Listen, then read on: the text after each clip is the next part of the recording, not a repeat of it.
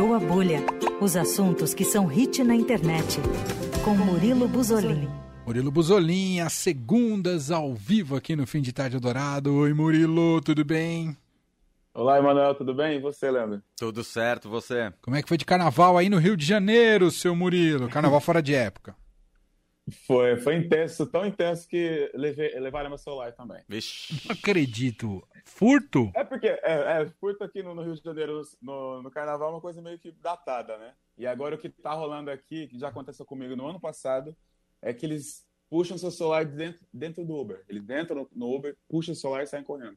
Nossa senhora, você passou por É, isso, assim. Murilo? Eu passei o vidro, meu vidro estava fechado, eles entraram pela frente.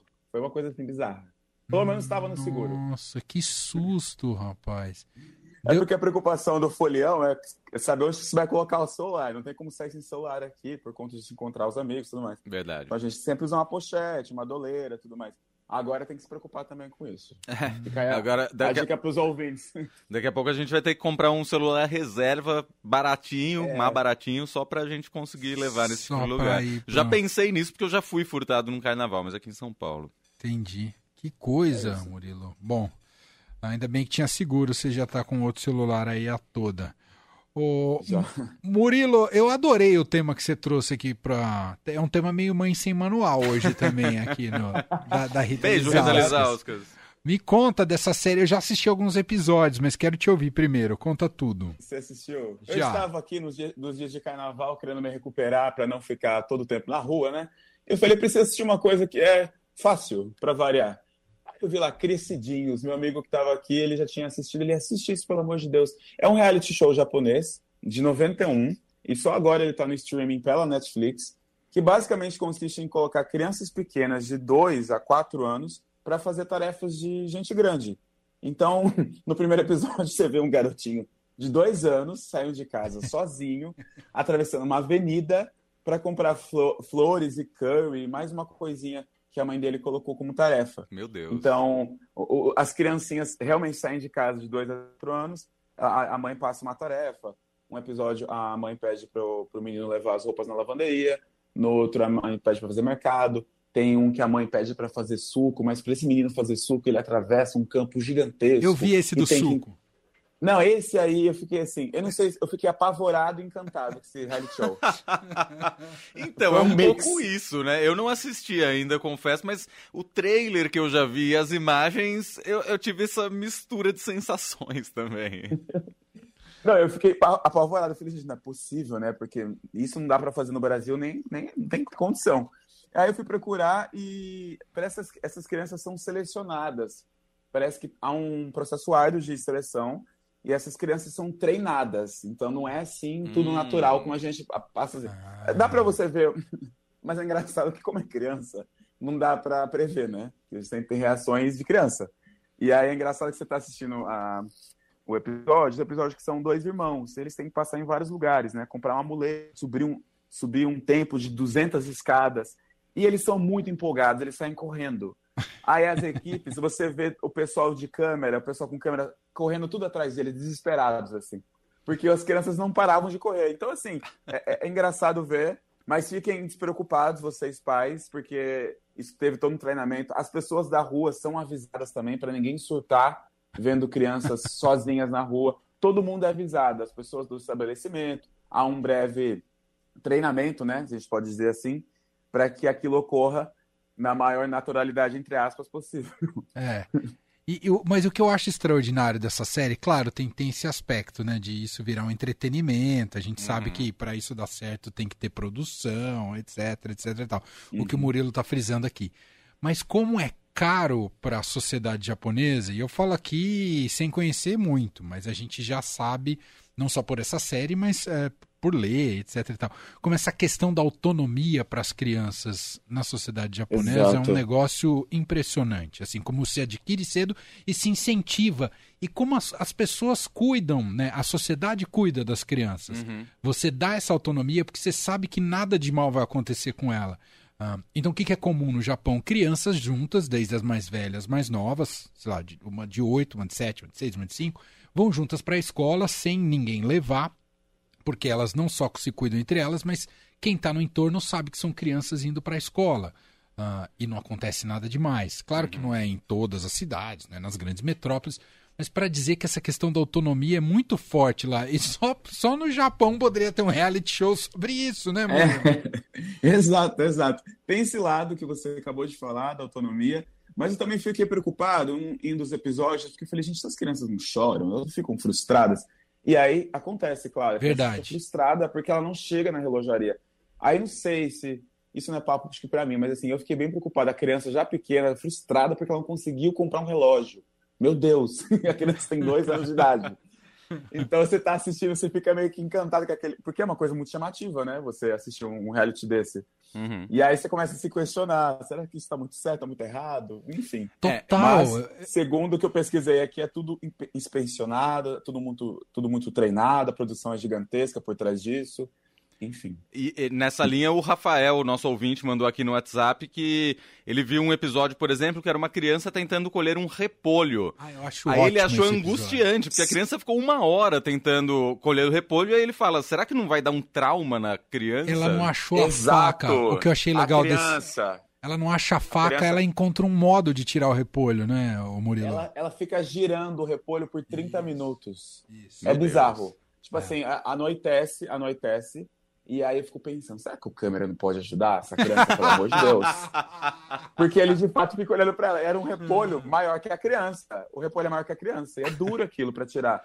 E a criança fica ela, ela não chora, ela põe a mão na cabeça, ela fica olhando, ela começa a girar, ela gira. Só que ela gira por 30 minutos.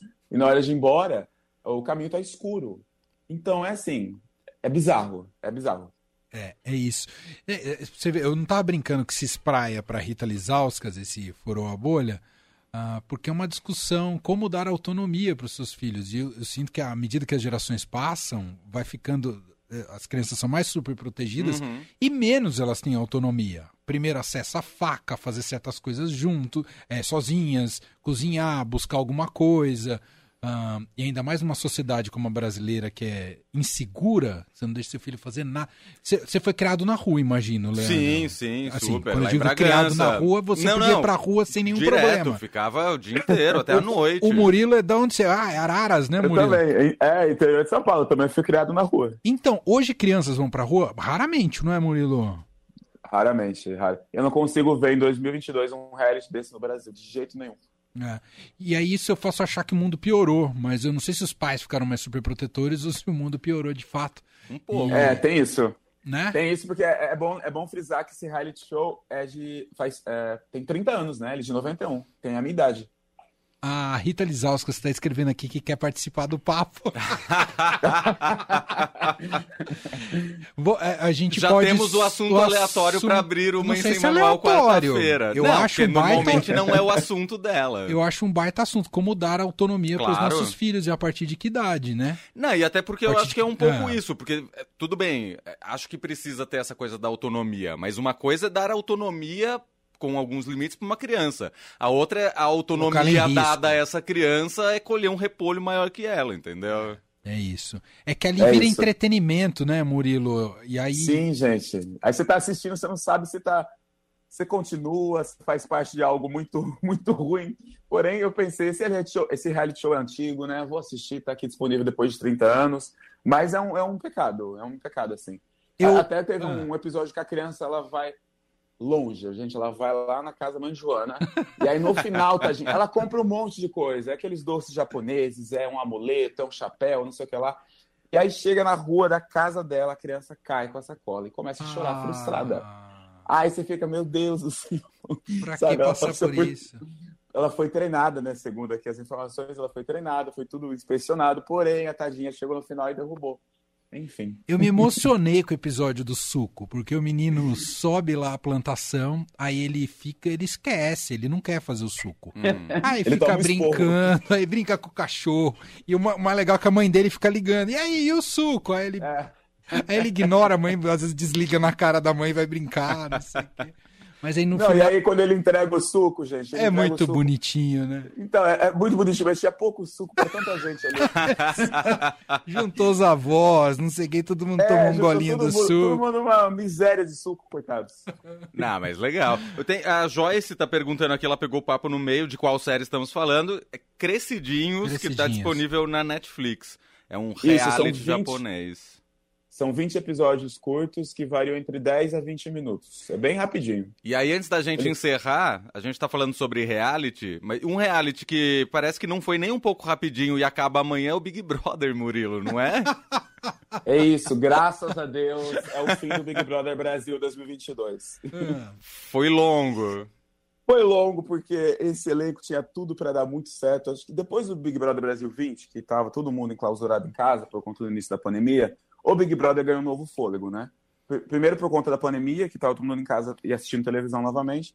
E segundo porque começaram a colocar influenciadores, pessoas conhecidas ali junto com os anônimos.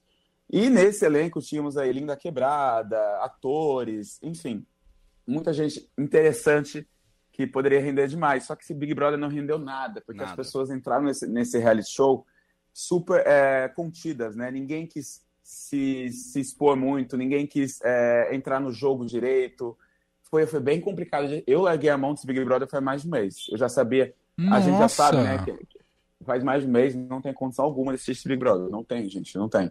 É. E assim, nas pesquisas, a gente já sabe que quem vai ganhar é o Arthur Aguiar, que é um ator, Hum. com a ex-bebê Ma Maíra Card, uma pessoa super controversa também. E foi criada toda uma, uma, uma estratégia aí, super inteligente por parte do, do casal, né? Porque ela é coach, ele também é coach, ele fala super bem, ele sabe se defender super bem, ele jogou muito bem.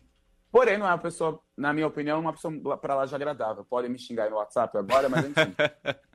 É, é, a vitória dele já tá, já tá cantada há muito tempo, né? Ele já foi pro paredão falso, voltou com uma porcentagem altíssima, quer dizer que a pessoa é muito querida pela, pelos, pelos telespectadores. Mas esse Big Brother não teve um enredo interessante de, de acompanhar. Então, Não. assim, a sensação, a sensação da maioria é que, graças a Deus, tá acabando esse reality show. Nossa, de todo mundo, acho, que eu conheço, pelo menos. E quem vai ganhar amanhã, Murilo? É o Arthur Aguiar. Arthur Aguiar. É. O Arthur é A não o, ser, a não ser é o da- dê um jeitinho aí, mas eu duvido muito. o Arthur é o casado com aquela coach, né? É isso. É, ambos são coaches. A- Aí a co- é a coach do jejum. Não, é, um absurdo. É- é- é- Não, é, é- não vou nem entrar em detalhes. Não, tá? vai dar de treta. Ela vai É. ficar brava aí, ó. Vai dar treta. Vai... Não, pra você ter uma noção, ela Ah. já postou. Ah. O Arthur entrou. eu vou- eu vou- isso aqui é ok falar, mas assim, o Arthur entrou no Big Brother, sarado, vamos dizer assim, e aí ele foi comendo lá, não da maneira que ele come morando Ela tá com a feliz, não quer mais ir embora do É. Big Brother. Tanto que daí ele Vai virou, a torcida, dele, a, torcida dele virou a padaria porque ele tava comendo muito pão, e a Maíra condena as pessoas comerem carboidrato como pão. Pra mim é Aí- muito jogada de marketing. É, também. E aí, o que, que ela fez? Ela tirou um print, fui fuçar o Instagram dela, tinha uma polêmica aí rolando. Ela tirou um print do Arthur, dele falando em quanto tempo que ele voltaria pro corpo de antes. Ela, dela, ela escreveu assim, né? Já tive uma ideia. E se eu mostrar pra vocês como eu vou recuperar o corpo do meu marido em 30 dias? Tá Você acha vendo? que ela pensou? Você acha que ela teve essa ideia ontem? Ah, dá licença. Não, tem patrocinador de lanchonete no reality, dessas lanchonetes aí, Ah. fast food, etc. Você acha que já não é planejado? Do tipo, é óbvio que o cara vai comer, ele vai ser obrigado a comer. Tem patrocinador que vai obrigar o cara a comer. É, é É, gente, é difícil. É que depois de colocar influenciadores, as pessoas entram com um discurso pronto, não querem se arriscar, não querem é, entrar em discussões, e aí vira essa coisa paz e amor que foi a maioria do, do reality show e que não teve um enredo bom, né? Não. Não. E só, o que, que você achou do. Como chama o apresentador mesmo, gente? Tadeu Schmidt. Tadeu O Tadeu. Schmidt. Ah. Cara, eu, eu no começo eu achei estranho colocarem ele lá, mas assim, ele é tão simpático, ele, os discursos dele são tão bons que eu acho que o maior vencedor do programa é ele. Ah, que bom, que bom. Porque eu, pra, mim, na minha opinião, humilde opinião, ele se destacou muito como apresentador. Boa. E eu queria, ou, se você me permite, Murilo, recomendar, já que você falou do Crescidinhos, eu não sei se a Rita Lizauskas topou falar sobre isso quarta-feira, Hum. mas tem, Uhum. tem um filme, não sei se você já assistiu, Murilo, que também fala sobre autonomia, que se chama Capitão Fantástico, do, de um pai que cria seis filhos na floresta. É muito bom também. Quem quiser conectar... Já estou isso- procurando aqui. E o filme é Onde ótimo. O filme é ótimo. Vale muito a pena a- assistir. Ah, eu acho que Olha, conecta a- muito com o assunto do Crescidinhos. Vou Globoplay. assistir. Já, Globoplay e acho que na Amazon Prime também. Olha aí. Capitão Fantástico, vale muito a pena. Vamos ver se a, a Rita vai trazer esse assunto na quarta também. Muito bem. Estarei ouvindo aqui na quarta-feira, hein? Combinado. Boa. E, e sabe que eu tenho uma, uma novidade também? Ah, Não é só Juliana Metzaroba que tá saindo de férias. o Murilo também? Não É. acredito, Murilo. Ah, eu também. E por 30 Quinta-feira eu dias também? Não, não, é menos. menos. Ah, então tá bom. Quando que você viaja? Eu viajo quinta-feira. Quinta-feira. Boa. Então você volta quando? Você quer falar quando você volta pra cá ou, ou, ou não? Dia- Volta antes então, da é que eu chego Copa? dia 16. Pelo amor de Deus, preciso trabalhar. Eu volto, eu volto dia 16, só que 16 é segunda noite, então. Dia 23 só na você tá outra de volta por aqui. 20 Então tá bom. Isso, 23 de maio. Vá se divir- divirta-se muito na sua viagem, Murilo, e conta todas as histórias pra gente depois, tá bom? Pode deixar. Obrigado. Abraço. Valeu, boas Tchau, férias. tchau, gente.